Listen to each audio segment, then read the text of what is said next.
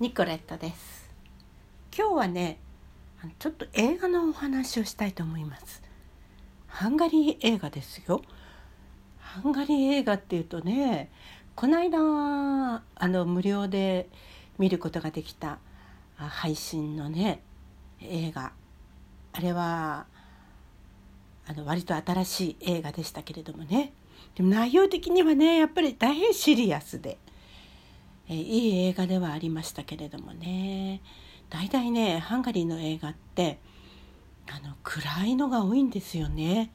まあ、暗いけどもちろんすごい優れているんですけどね映画として芸術作品として非常に優れている映画が多いです。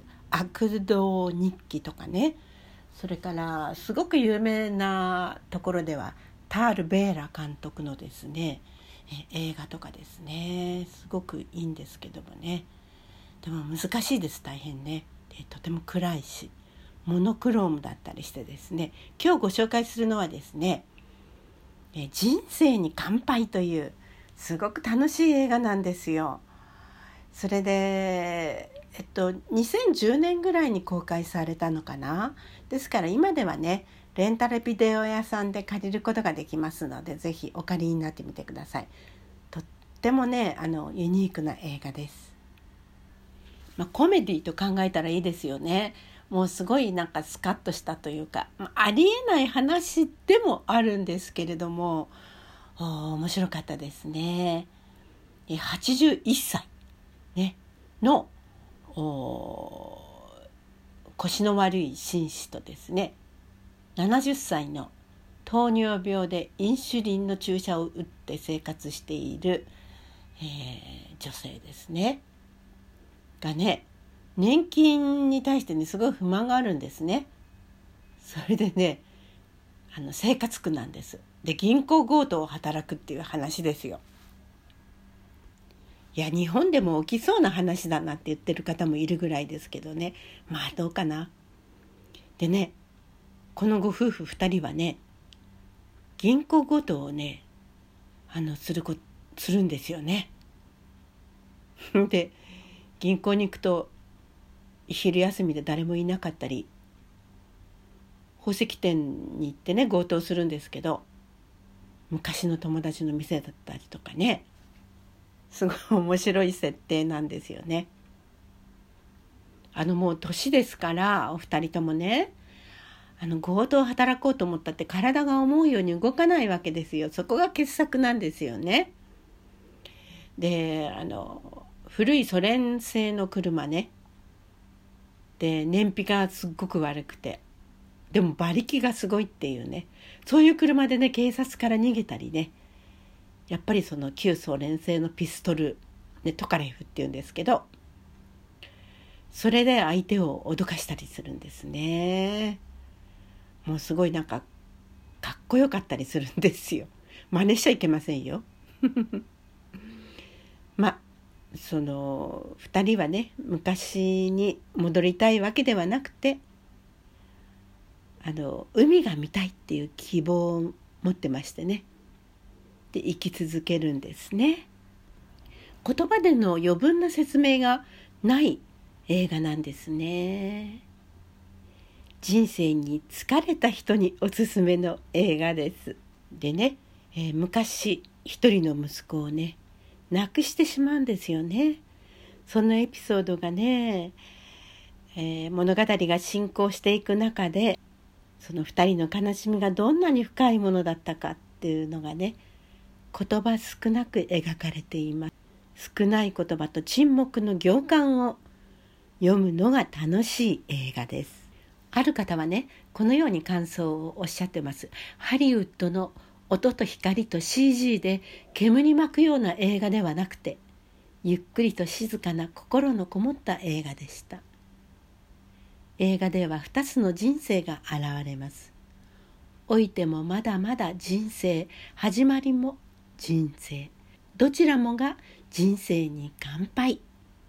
そして人生は繰り返し続いていく映画の終わりは想像も広がる良い終わり方でした老人一人一人にあのドラマが詰まっていることを思い出させてくれる映画です。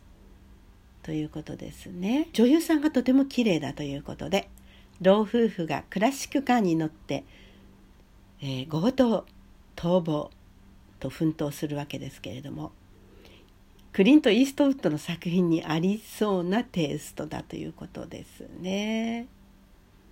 若気の至りじゃなくてあのお年年寄りの 至りのような老人パワーがもらえる映画だということですね。体にガタが来ていようと気持ちの若さは健在で微笑ましいです。ラストもリアルさが希薄ですけれどもしてやったりの爽快感がなかなかですと。年を重ねたからこその面白さが随所にあります。苦難と魅力1989年の東欧革命で平和に民主主義に移行し旧東欧の優等生とも言われるハンガリーですが意外にも共産主義が終わらなければよかったと考えている人が少なくないと言ってそんなことないんですけどねやっぱり終わってよかったと言ってますよ皆さんね。自由はないが昔は生活も保障され学歴も競争もなく今より心が豊かだったあそういうことは言ってます皆さんね。急激な社会の変化に置いてきぼりにされた人々の本心じゃないかっていうことでまあそういう面もあるでしょうね。本作の主人公はまさにそんな老夫婦だ。かつては若き共産党員と貴族の娘。敵対する立場にありながら劇的な恋に落ちた二人も今や腰痛持ちの81歳と糖尿病の70歳共産主義時代と違って年金は目減りする一方アパートの家賃も払えない生活するためには夫の宝物の旧式高級車を売るか元貴族の妻の最後の誇りであるダイヤを売るかそんな瀬戸際に立たされた夫婦はなんと銀行強盗に挑んだ。老夫婦による紳士的で穏やかな連続強盗は国中の話題となり旧世代の窮状を身にしみて知っている国民はいつしか彼らを応援し始めてなんてことがね現実にあったら面白いですけどね古いものと新しいものが混在しているのがこの国の苦難でもあり魅力でもある。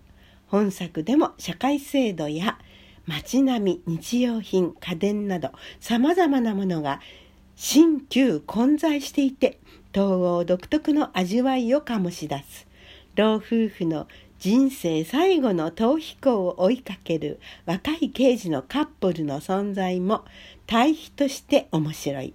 老夫婦の人生は収束し若い二人のそれは発展すると思わせておいて一筋縄ではいかないしみじみしながら元気になれる良い作品でしたということですね。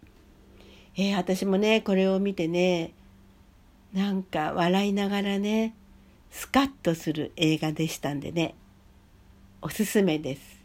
人生に乾杯。ぜひ皆さんご覧になってください。ニコレットでした。